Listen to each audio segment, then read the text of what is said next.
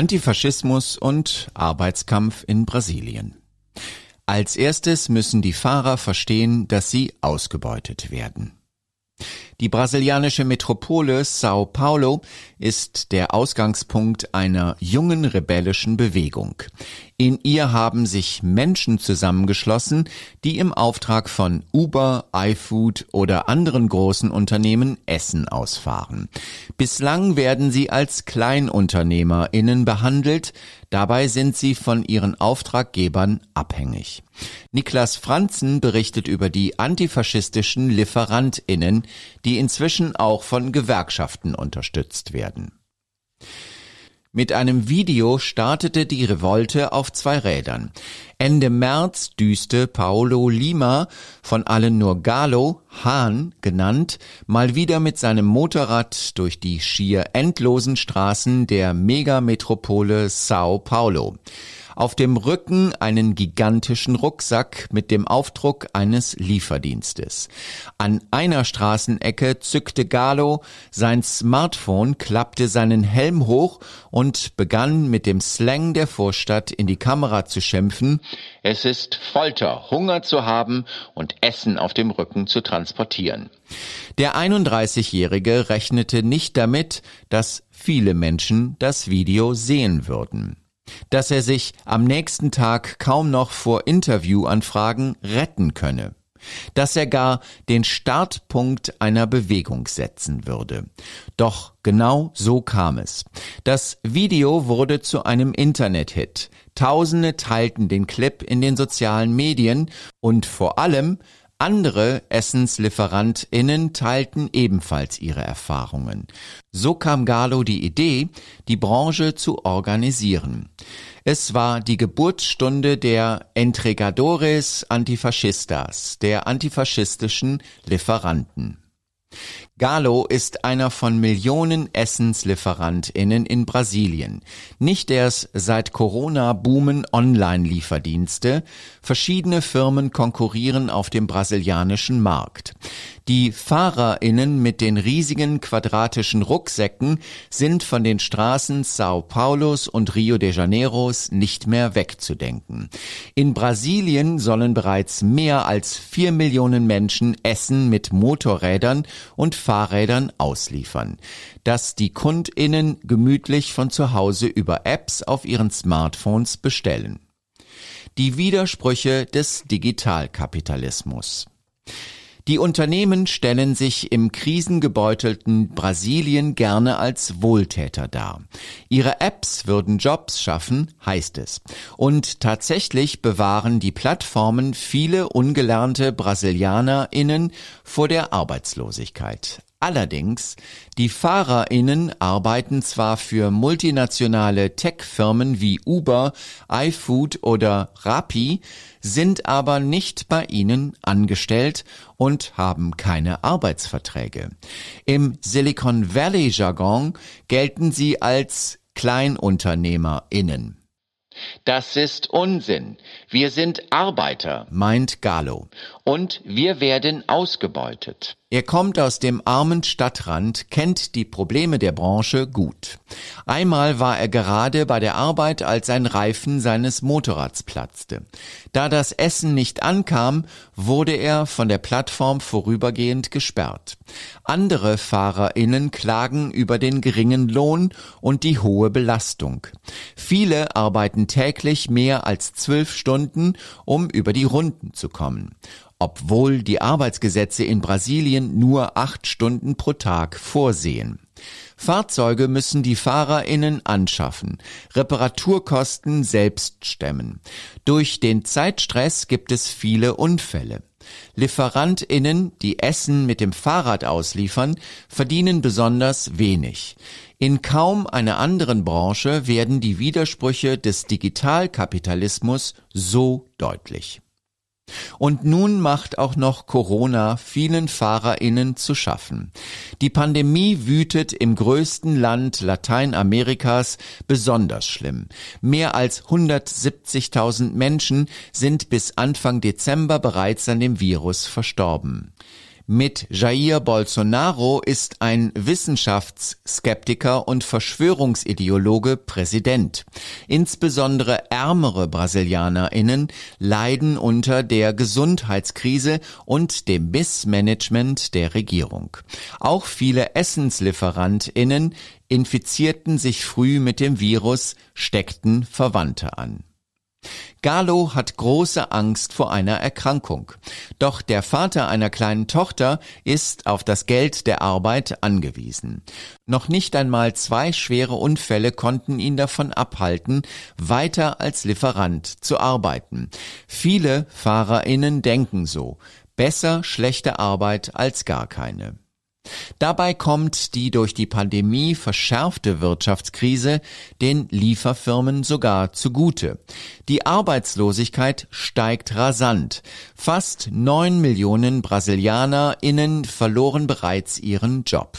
Immer mehr potenzielle FahrerInnen werden auf dem Markt gespült werden.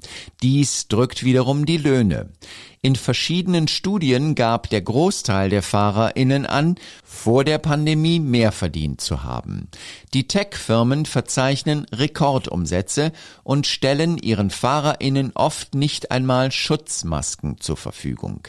Kein Wunder, dass sich der Zorn von Galo und seinen KollegInnen nach Ausbruch der Pandemie entlud.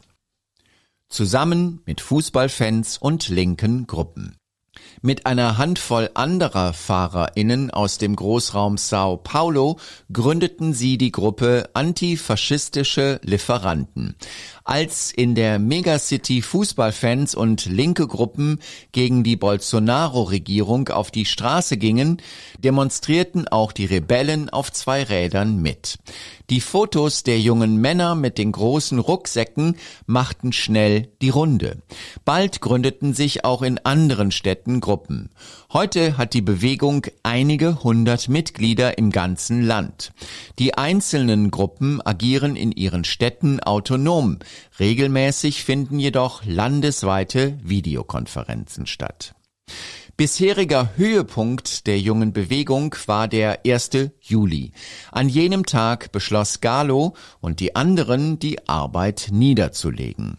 Hunderte Lieferantinnen düsten in verschiedenen Städten hupend und in Arbeitskluft durch die zentralen Straßen, blockierten mit hochgereckten Fäusten einige Autobahnen.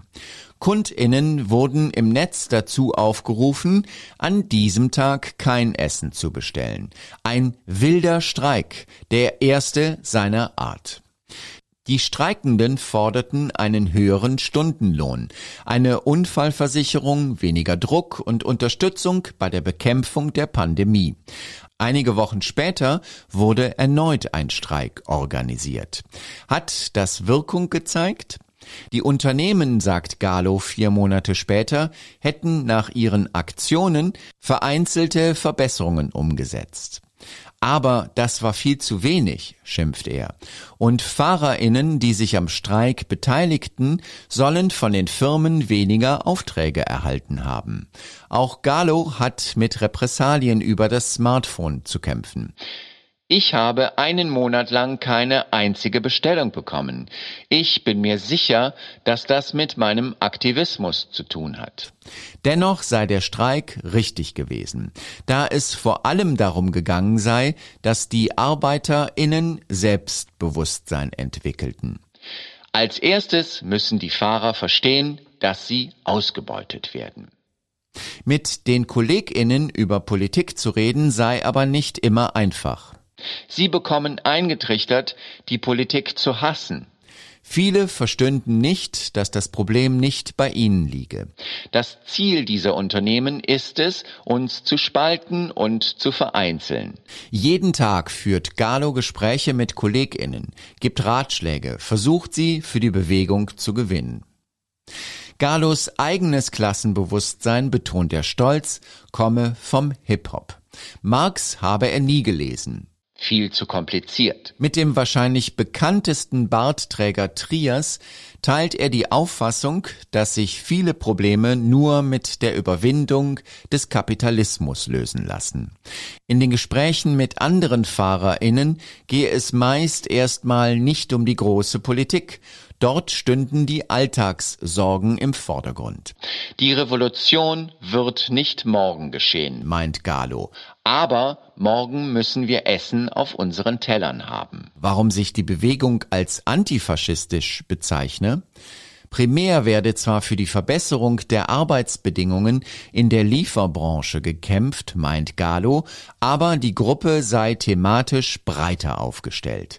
So engagieren sich die antifaschistischen Lieferanten gegen die rechtsradikale Bolsonaro-Regierung. Auch über Rassismus werde viel diskutiert.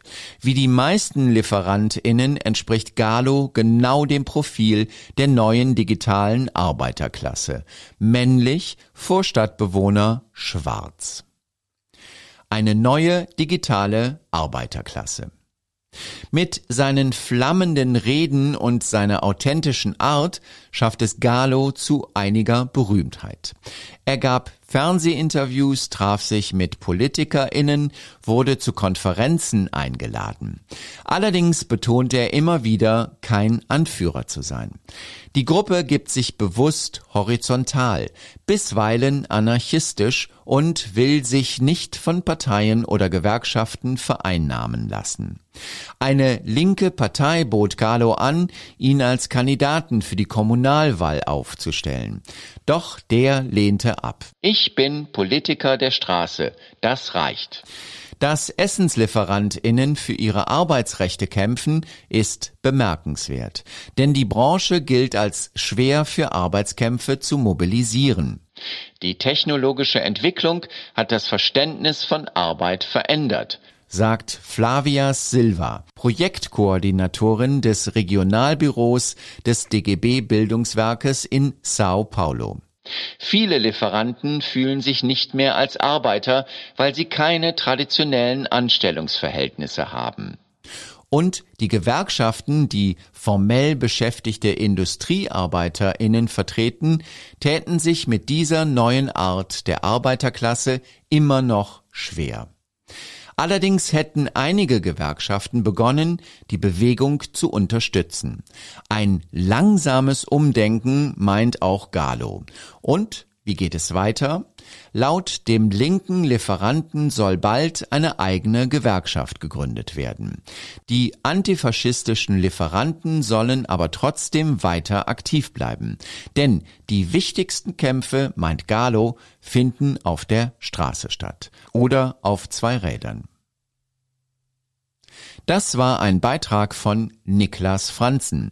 Er ist Journalist und lebte bis vor wenigen Monaten in Sao Paulo, wo er für Zeitungen wie die Taz oder ND berichtete. Derzeit schreibt er ein Buch über Brasilien. Der Artikel erschien in der Broschüre Transformation weltweit für gute Arbeit im digitalen und ökologischen Wandel. Mehr Informationen auf www.gute-arbeit-weltweit.de. Gefördert von Engagement Global mit Mitteln des Bundesministeriums für wirtschaftliche Zusammenarbeit und Entwicklung.